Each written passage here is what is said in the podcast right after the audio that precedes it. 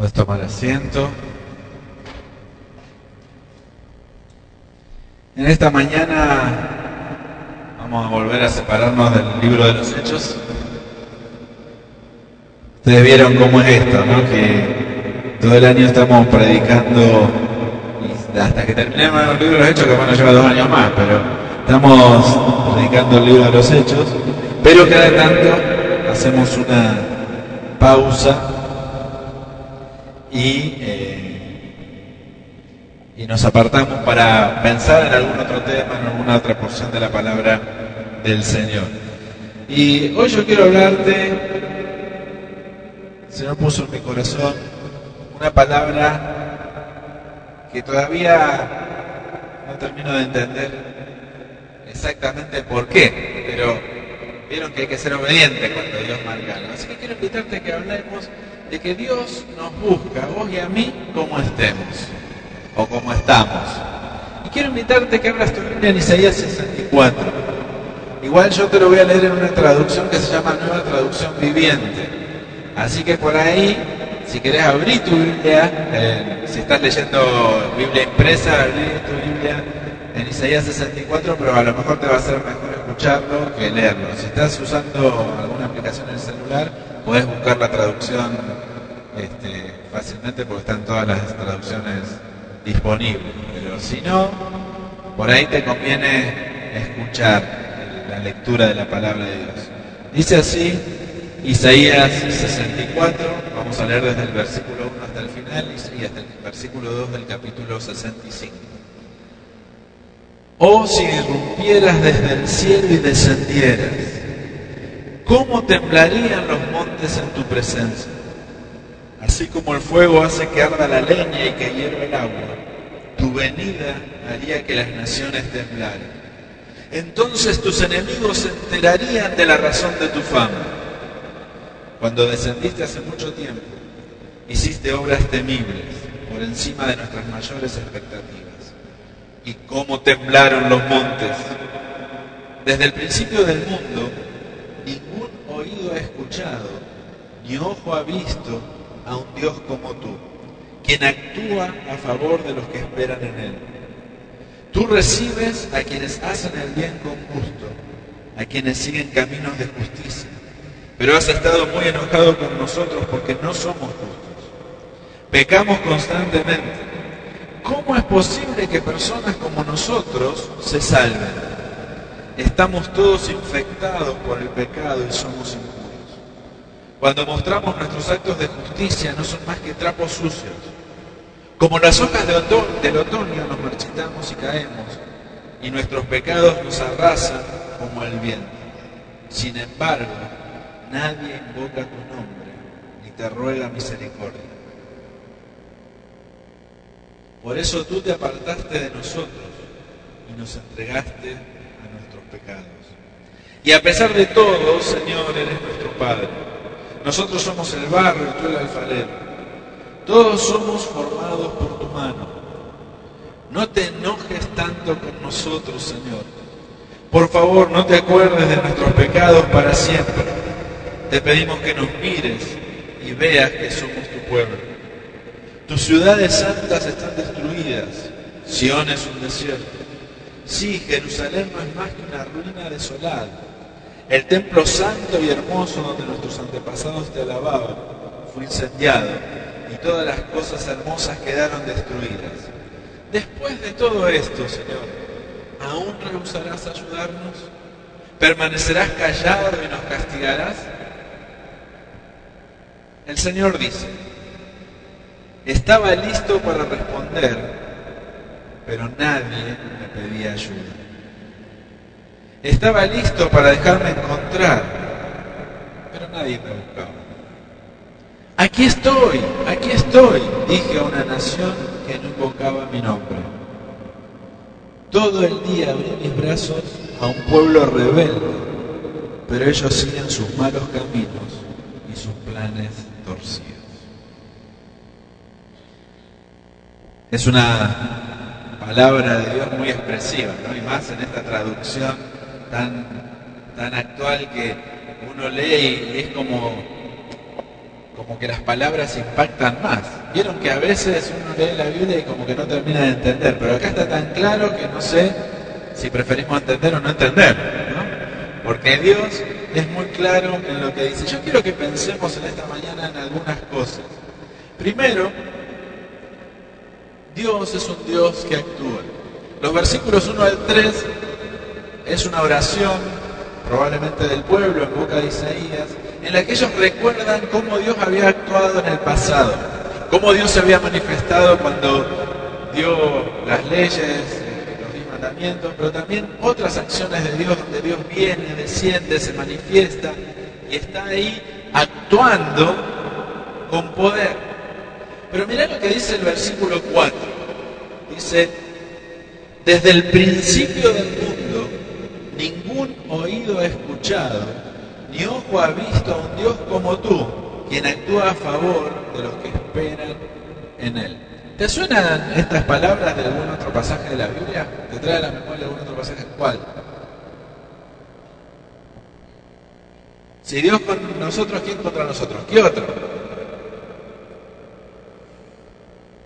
Pablo escribe, ni, oído vio, ni ojo, no, ni oído yo, ni oído vio, al revés, el, ojo ve y el, oído oye. Eso, 1 Corintios 2.9, ¿sí? lo que Dios tiene preparado para aquellos que le aman. Y Pablo está citando este versículo de Isaías. Dios es un Dios dispuesto a actuar. No hay otro Dios como Él. Dice Isaías, nadie ha visto ni ha oído de un Dios que sea como vos. ¿Por qué? Porque los dioses falsos obviamente ni escuchan ni ven. Es obvio. Los demonios que se hacen pasar por dioses atrás de las estatuas, esas cosas como decía Pablo, sí pueden ver, pero actúan para su propio beneficio. En cambio, nuestro Dios es un Dios presente en cada situación que actúa para nuestro bien. Dice que Dios actúa a favor de los que esperan en Él. Como cantamos recién, esperar en el Señor, ¿no? A favor de los que esperan en Él. O como dice Reina Valera contemporánea, no, un Dios que, como tú, actuara en favor de aquellos que en Él confían. Dios es un Dios que actúa, pero actúa cuando vos y yo confiamos en Él. Ahora fíjate que la única condición para que Dios actúe es que esperemos, es que confiemos.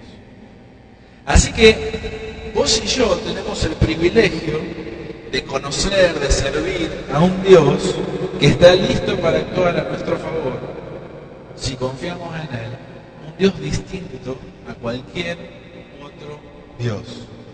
Ahora, ¿qué pasa con nosotros? Lo segundo que te quiero decir es que nosotros pecamos, por si no sabías. Dice, dice el pasaje, Dios está interesado en actuar en nuestro. Entonces, ¿por qué no lo vemos en nuestra vida? ¿Por qué Dios no está actuando? Mira lo que dicen los versículos 5 y 6. Tú recibes, sigue hablando de que Dios actúa a favor de los que en confían, dice, tú recibes a quienes hacen el bien con gusto, a quienes siguen caminos de justicia. Pero, ustedes saben que cuando hay un pero, algo se cambió, ¿no? Pero has estado muy enojado con nosotros porque no somos justos. Pecamos constantemente. ¿Cómo es posible que personas como nosotros se salven? Estamos todos infectados por el pecado y somos impuros. Cuando mostramos nuestros actos de justicia no son más que trapos sucios. Como las hojas del otoño nos marchitamos y caemos y nuestros pecados nos, nos arrasan como el viento. Ahora, no te olvides que los que están hablando, o está hablando el profeta Isaías en nombre del pueblo de Israel. ¿Y qué era el pueblo de Israel?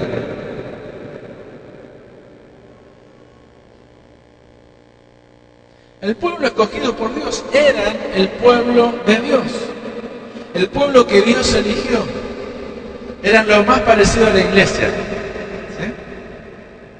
Los que tenían una relación personal con Dios, los que lo conocían, los que lo habían visto actuar. Ellos dicen, ¿qué cosa? Nosotros somos pecadores.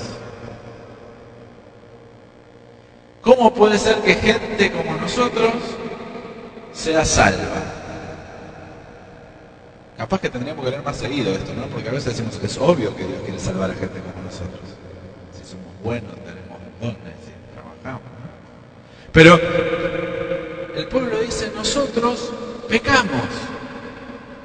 Nosotros somos pecadores. Todo lo que hacemos está contaminado. Somos impuros.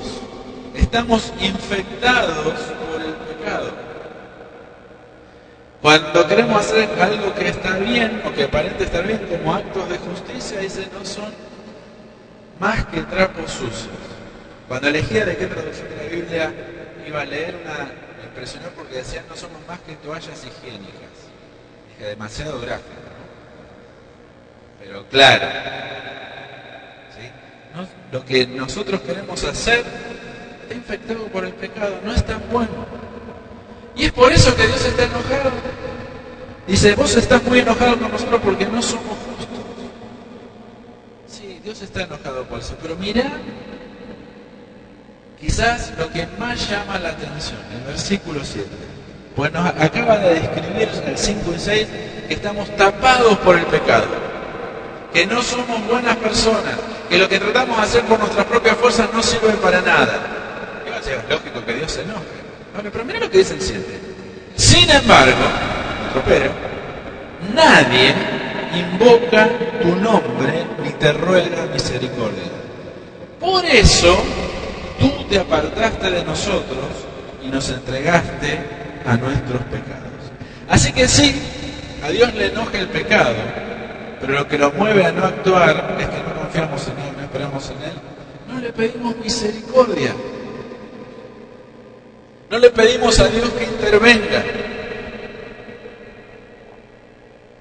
Y es llamativo. Porque una de las características de nuestro Dios es que Dios no nos pide que cambiemos para acercarnos a Él.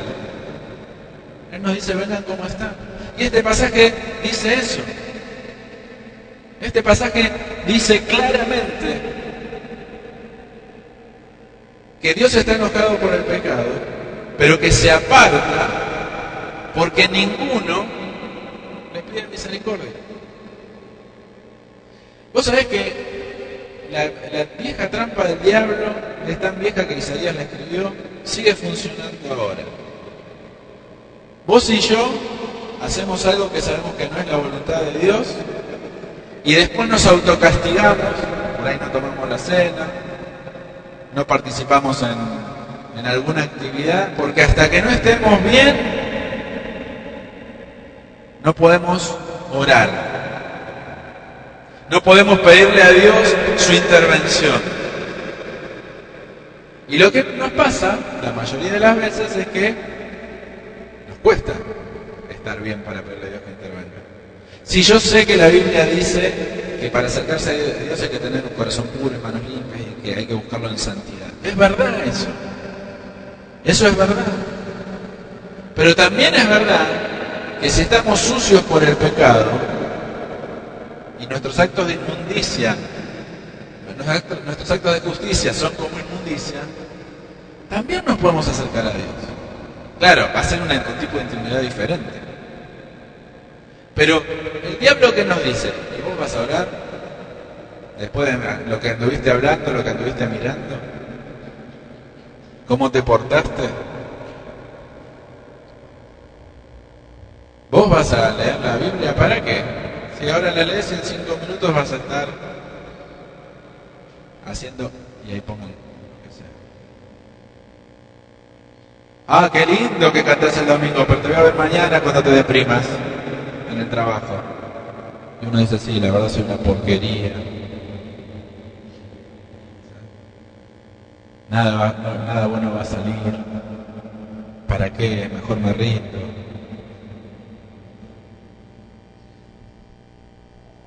Isaías pone esta reflexión del pueblo sobre la razón por la que Dios se aparta y también me impresiona que el pueblo la tenía clara. Para eso era el pueblo de Dios. Pero no cambiaba.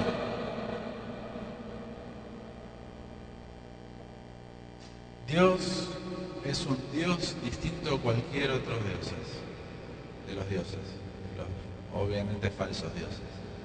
Los demás te piden que vos te amoldes, que cumplas ciertos requisitos, que hagas ciertos procedimientos, y entonces capaz Dios te recibe para que vos hagas lo que Él quiere y tirarte una migaja. Nuestro Dios no es así. Nuestro Dios nos recibe como estamos. Por supuesto, nos ama tanto que no nos deja como estamos y nos lleva a cambiar. Pero el cambio en nuestra vida es una consecuencia de que nos acercamos a Dios. No una condición para que Dios nos ame, nos mire o nos preste atención.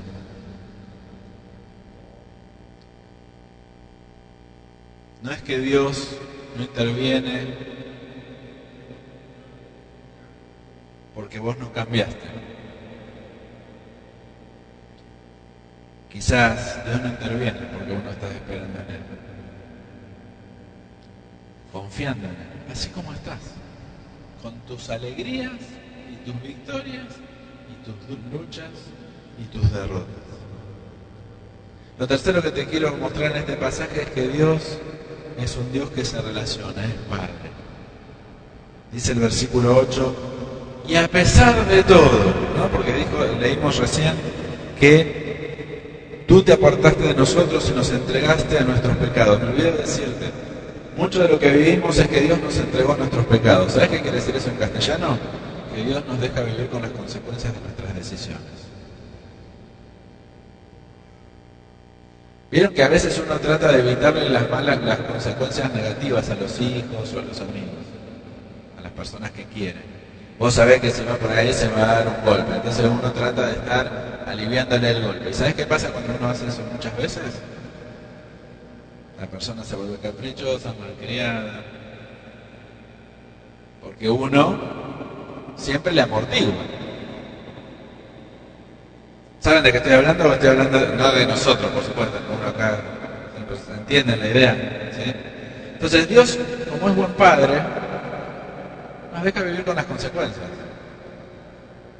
Y ahí es cuando uno aprende. Porque cuando nos damos un golpe, dos golpes, o cinco golpes, decimos, ah, verdad, podría hacer las cosas diferentes. Podría cambiar. Así que Dios nos deja vivir, nos entrega a nuestros pecados. Y dice el versículo siguiente, y a pesar de todo, Señor, Eres nuestro Padre. Nosotros somos el barro y tú el alfarero. Todos somos formados por tu mano.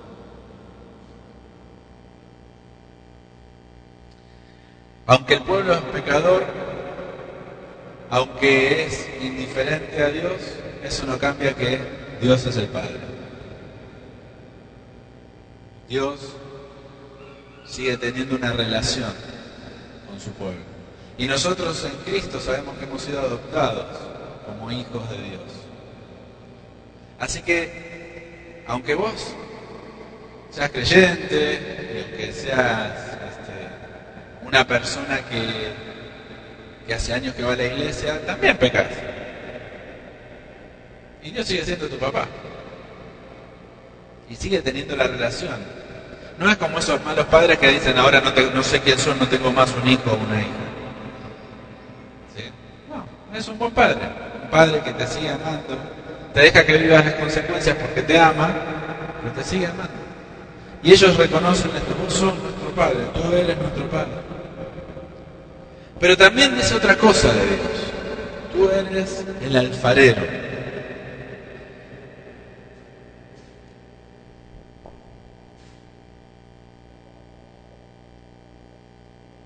Dios trabaja nuestra vida sus propias manos para darle forma, para que nos desarrollemos, para que crezcamos. Aunque vos no veas dónde está Dios en lo que te está pasando, por qué estás pasando por ciertas cosas, Dios está trabajando. Dios es alfarero. Nos está formando. Todavía Dios no terminó con nosotros. Todavía Dios nos está formando. Qué bueno si aceptamos que somos barro. Porque cuando ya no, nos vemos como barro, sino como algo mejor, por ahí la formación es un poquito más dolorosa y más dura. ¿no? Pero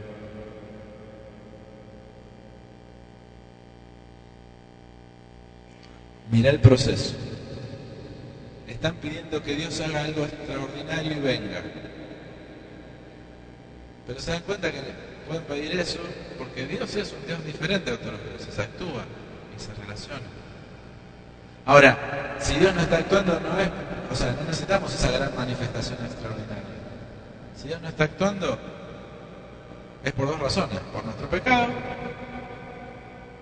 pero más que por nuestro pecado, es por nuestra indiferencia. No buscamos a Dios como estamos. De todos modos, Dios sigue siendo nuestro Padre porque tiene una relación con nosotros. De todos modos, Dios sigue, nos sigue moldeando. Los versículos 9 al 12 hablan esta, en esta oración le piden a Dios que se acuerde de que son su pueblo y que vea el dolor. Y medio que le pifiaron para mí. Yo lo leí y digo, medio que le pifiaron porque le están diciendo, acordate que somos tu pueblo. Y si están hablando que son su pueblo, que Dios interviene. Dicen, fíjate todo lo que sufrimos, que las ciudades están desiertas, el templo está quemado. Medio que Dios ya sabía eso. a mí me dio la impresión, capaz que si estudio más el texto cambio de opinión, pero así a primera vista me da la impresión de que no se estaban haciendo mucho cargo. Un poco sí, un poco no, ¿vieron? Mira, ¿dónde estaba, Señor, que no viste lo que nos está pasando? Y también me pareció que nosotros a veces hacemos lo mismo. Nos la mandamos, después decimos, yo no sé por qué Dios no me cuidó de esto.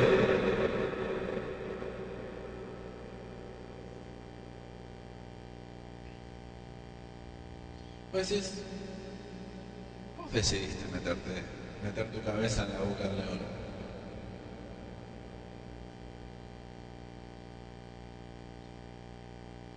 Pero yo me identifico mucho con ellos porque me la mando y después digo, Señor, vos podrías haberlo evitado, porque aparte es fantástico el argumento.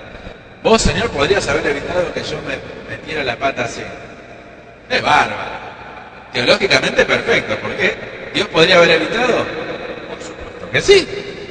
No es todopoderoso, no lo sabe todo. Tiene todo lo, que hace falta para evitar que yo haga esto malo. No sé, que me mande un ángel. ¿Sí o no? ¿No ¿Solamente yo he pensado así?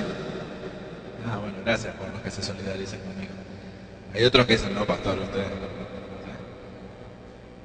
¿Cómo Dios no se dio cuenta que yo le iba a meter la pata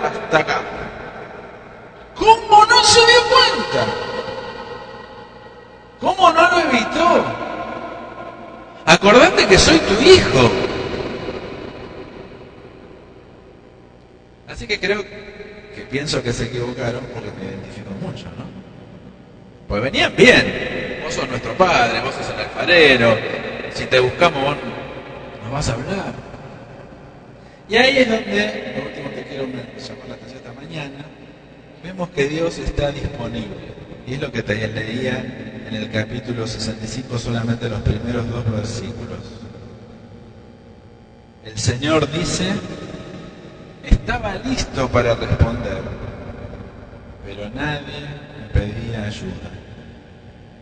Estaba listo para dejarme encontrar, pero nadie me aquí estoy, aquí estoy, dije a una nación que no invocaba mi nombre. Todo el día abrí mis brazos un pueblo rebelde, pero ellos siguen sus malos caminos y sus planes torcidos. Corté ahí la lectura, pero si vos seguís leyendo vas a encontrar que Dios habla del juicio que viene, porque Él estuvo disponible y no lo buscaron. Y habla también de la restauración que viene. En el capítulo 65, este, Él hace una serie de, promesas de restauración y de guardar un remanente y todo eso. Pero yo quería quedarme hasta acá, hasta esta parte del texto. Porque Dios confirma que está disponible para el pueblo así como están. Dios está disponible para el pueblo así como estaba. Dice que les abrió los brazos. Dice que les habló. Pero ellos no escuchaban. Iban a buscar a Dios. En esta mañana el Señor me inquietaba con este capítulo de Isaías a pensar algunas cosas en nuestra vida. Llamar tu atención a que Dios es un Dios que actúa. Eso quiere decir que está presente en todas las circunstancias de nuestra vida, que se interesa en nuestra vida. Llamar tu atención a que Dios no está esperando que cambiemos para que lo busquemos. No está esperando que seamos mejores.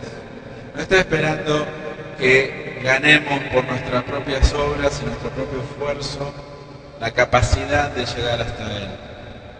Él está esperando que lo busquemos como estamos. Con las cosas que nos salen bárbaros y con las cosas que no nos salen. Con esas que hacemos re bien y con esas que nos equivocamos al mil por ciento. Como estamos, que nos acerquemos.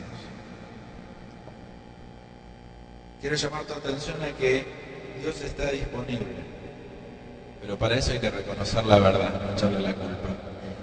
Yo estoy así porque yo decidí esto. Aun cuando estamos sufriendo las consecuencias de las malas decisiones de otras personas, y eso puede ser muy grave, la actitud con que estamos, la manera en que lo vivimos, es nuestra propia decisión. Dios podría haberlo evitado, Dios nos deja vivir con libertad. Entonces, al ir a Dios, ¿cómo estamos? Es también decirle, yo estoy así, Señor esto, me, esto nos pasó o esto me pasó, pero también esta no yo. No nos arrepentimos para acercarnos a Dios. Nos arrepentimos porque nos hemos acercado a Dios. Al verlo a Él, no nos queda otra que confesar nuestros pecados.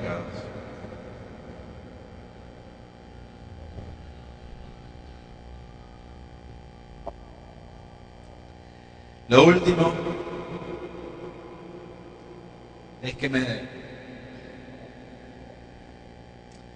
me da tristeza pensar que Dios pueda decir de vos y de mí lo que dice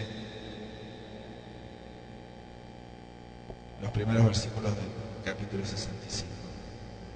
Que Él estaba listo para hablar, listo para responder, listo para dejarse encontrar, que nos estuvo diciendo, aquí estoy, aquí estoy, pero nosotros no fuimos al encuentro.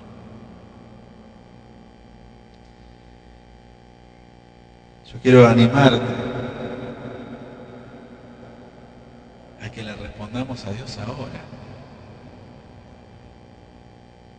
para que nos encontremos con Dios ahora, así como estamos. Porque si nos encontramos con Él, vamos a confiar en Él, vamos a esperar en Él y vamos a ver que Él actúa en esas cosas que necesitamos tanto que actúe. No sé vos, pero yo hay un montón de cosas que quiero ver la mano de Dios. En mi vida, en la iglesia, en el ministerio, en la familia. Yo ¿por qué Dios no hace algo más?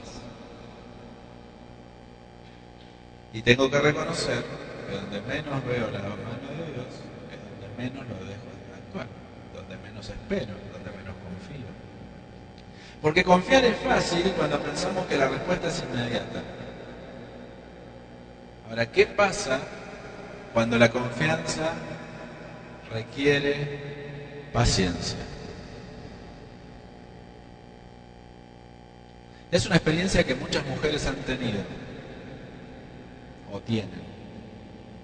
Que el marido dice, ya lo voy a arreglar.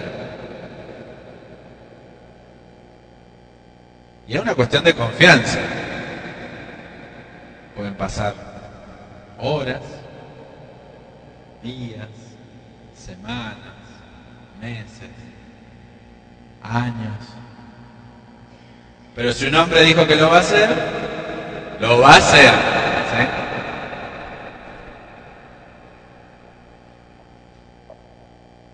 A veces nos apuramos. Porque para nosotros ya pasó demasiado tiempo.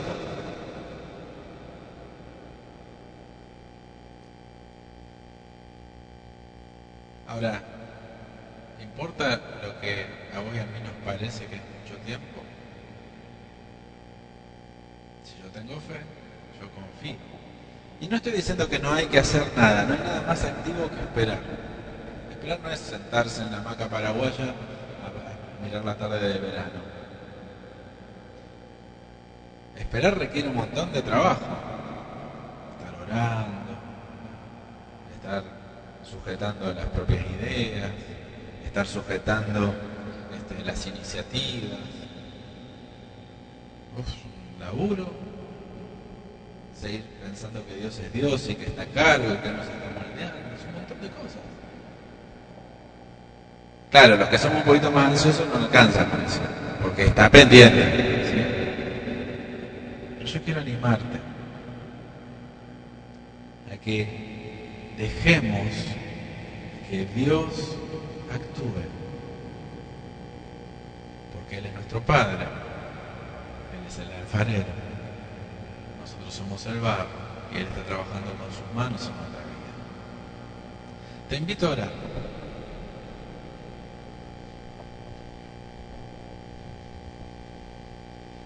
Quiero animarte de donde estás que te tomes un tiempito vos a solas con Dios para responder a este mensaje.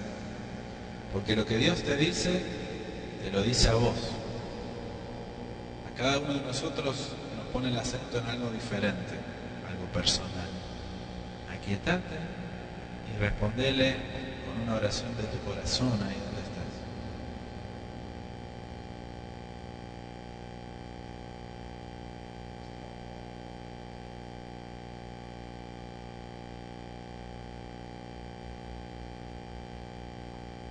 Acércate a Dios como estás.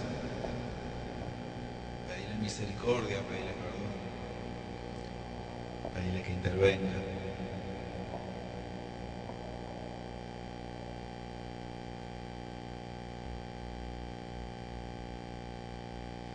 Si vos nunca reconociste a Jesús como Señor de tu vida, esta es tu oportunidad. Decirle, acá estoy, vengo como estoy, con mis cosas buenas, mis alegrías, mis dudas, mis dolores, mis preocupaciones, mis pecados. Vengo a pedirte misericordia.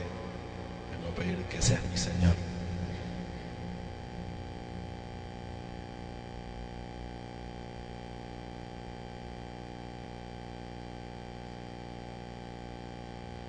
Pero este mensaje también es para vos que hace años que sos creyente.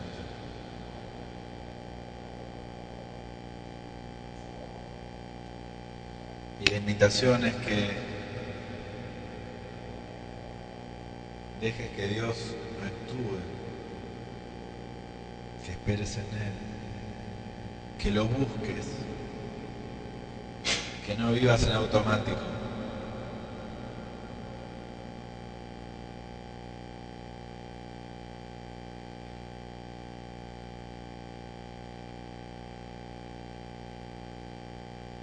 Y que te acerques así como estás. Sí, deberíamos estar mejor, pero no estamos. Estamos como estamos. Nos acercamos así. Ahí donde estás orando. Pedile que tenga misericordia, alguien que tenga amor, que tenga cuidado, que se acerque, reconocer las cosas que vos has hecho mal.